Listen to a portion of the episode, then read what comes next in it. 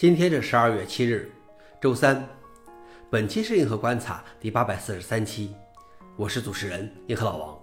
今天观察如下：第一条，少了一个空格的错误指令，导致僵尸网络瘫痪。安全专家们观察到一个利用 SSL 连接和脆弱的登录凭证来感染目标的僵尸网络 KMSID bot。该僵尸网络能够挖掘加密货币和发动 DDoS 攻击。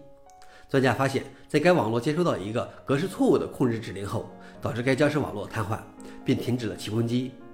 这条错误指令丢失了 URL 和端口号参数之间的空格，由于提供了错误的参数数量，出现了索引超出范围的错误，而导致构程序崩溃。消息来源：Register。老王点评：编程错误经常有，而观察到僵尸网络因为一个编程错误而崩溃的机会却不多，估计背后的恶意黑客正在叹气。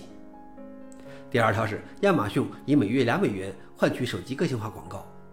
亚马逊邀请部分用户参与其广告验证计划，允许亚马逊跟踪其看到的广告，以提供更具个性化的广告体验。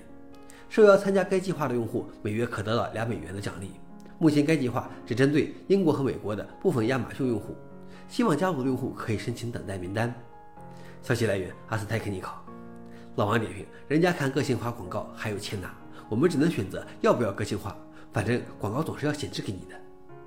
最后一条是新版 WinApp 增加了对音乐 NFIT 的支持。沉寂多年的 WinApp 于今年八月复活，发布了一个5.9版本。现在它发布了一个修正版本，修复了一些错误和更新了一些组件。在此版本中，WinApp 出人意料地添加了对 NFT 的支持，只是这种 NFT 不是图片，而是音视频。其称好处是艺术家可以通过创造稀缺性。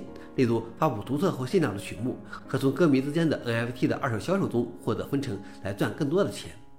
消息来源：阿斯泰克尼考。老王点评：说实话，我觉得与其将心思放在 NFT 上，不如好好存个 WinApp。好了，以上就是今天的硬核观察。想了解视频的详情，请访问随附链接。谢谢大家，我们明天见。